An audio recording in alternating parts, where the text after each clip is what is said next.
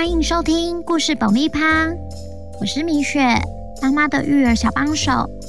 这是一个适合全家大小的 Podcast 频道，每周在这里分享一则有趣的故事，跟着小朋友一起冒险，一起学习。本周要讲什么故事呢？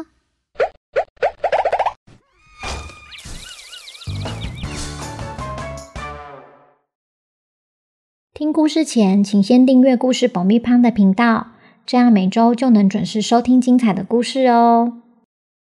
小朋友，你们喜欢吃饺子吗？米雪特别喜欢吃白菜、高丽菜、玉米和泡菜口味的。你们喜欢吃什么口味的呢？前几天在图书馆，我找到有关饺子的故事。今天我们要来听听咪噜既有趣又搞笑的饺子故事吧。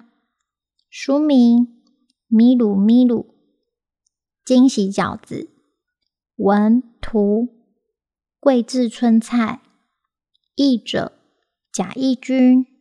那我们开始喽。清晨一早，白色的雪覆盖了一切。咪噜拿着雪球丢来丢去，玩得不亦乐乎。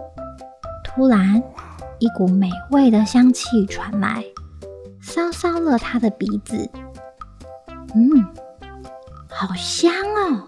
这什么味道？咪鲁跟随着这美妙的香味，一路来到了一间餐厅。他爬上了窗户，想更靠近，看看到底是什么味道这么香。咪鲁大吃一惊。原来是饺子。餐厅里有一位厨师正在教小朋友如何做饺子。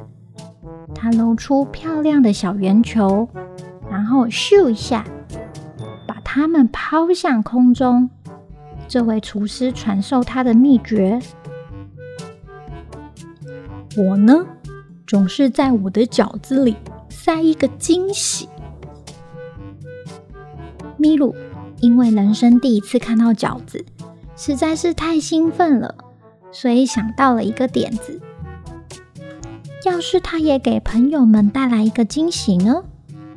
于是他神不知鬼不觉地把爪子伸进了窗户，偷走了一颗饺子，再换上一颗雪球。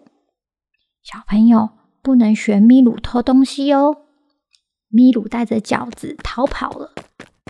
戴着手套的双手捧着这颗热腾腾的宝贝饺子，他告诉蝙蝠，今天晚上他要举办一个惊喜晚餐会。蝙蝠说：“哇，太棒了！好，我飞去通知，告诉大家，这样比较快。”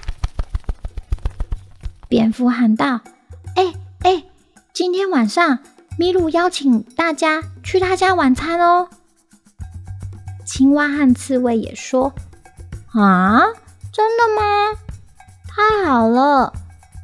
嗯，在那之前，我们先来玩雪橇吧。”蜥蜴也听见了，它睁开一只眼睛，调了闹钟，以免错过晚餐会，然后又。继续打呼睡觉了。最后一个被通知的是浣熊，他正盯着正在洗的衣服。等机器一停，我就来。好啦，现在所有人都知道了，蝙蝠可以回家把自己打扮得漂漂亮亮的。为了搭配我的耳环，我要带我最喜欢的包包。蝙蝠这样讲。晚餐的时间到了，所有受邀的宾客也几乎都来了。麋鹿到底准备了什么样的大餐呢？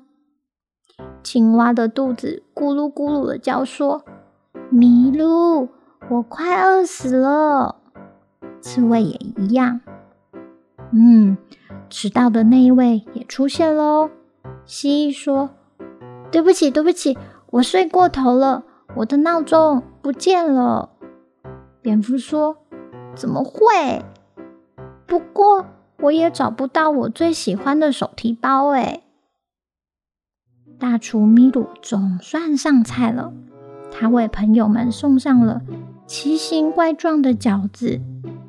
饺子里头到底包的是什么东西呢？当蝙蝠一口咬下，发现，哦，是他最宝贝的手提包。蜥蜴拿到了一颗会发出叮铃叮铃叮铃叮铃的声音的饺子，原来是他的闹钟啦。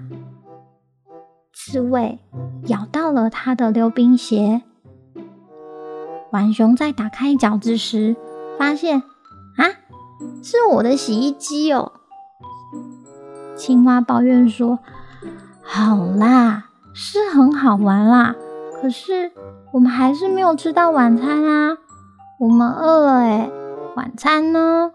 刺猬说：“对啊，对啊，我们饿了，我们很饿。”米鲁说：“别紧张，爱吃鬼们！”米鲁在河边准备了其他的惊喜饺子。可是当青蛙咬了一口，它差点咬断一颗牙，因为饺子里包的是。一颗石头，刺猬还吐出石头说：“一点都不好吃。”蜥蜴抱怨说：“啊，我要吐了，要做噩梦了。”米鲁说：“哎呦，不是啦，各位爱吃鬼，这不是拿来吃的，石头是用来敲开蛤蟆用的。”那可是米鲁我最喜欢的一道菜耶！最后，大家都敲开了自己的蛤蟆，咔啦咔啦咔啦，米鲁也一样。接着呢，他就跳起了响板舞，咔啦咔啦咔啦，用石头敲蛤蟆。祝大家胃口大开，然后祝蜥蜴也有个好梦。小朋友有没有觉得米鲁很好笑啊？原来蛤蟆也可以咔咔咔咔跳舞搞笑用哦！日常生活也可以从小地方找到快乐，过每一天哦。今天故事先到这边，米雪想吃玉米饺子了，换我也肚子好饿哦。喜欢今天的故事吗？如果有想听的故事，或对本周故事有什么想法，请到 IG 搜寻故事爆米花。留言给我们。如果你在 Apple Podcast 上收听的话，请帮我们留五星评价，也推广给身边的亲朋好友们。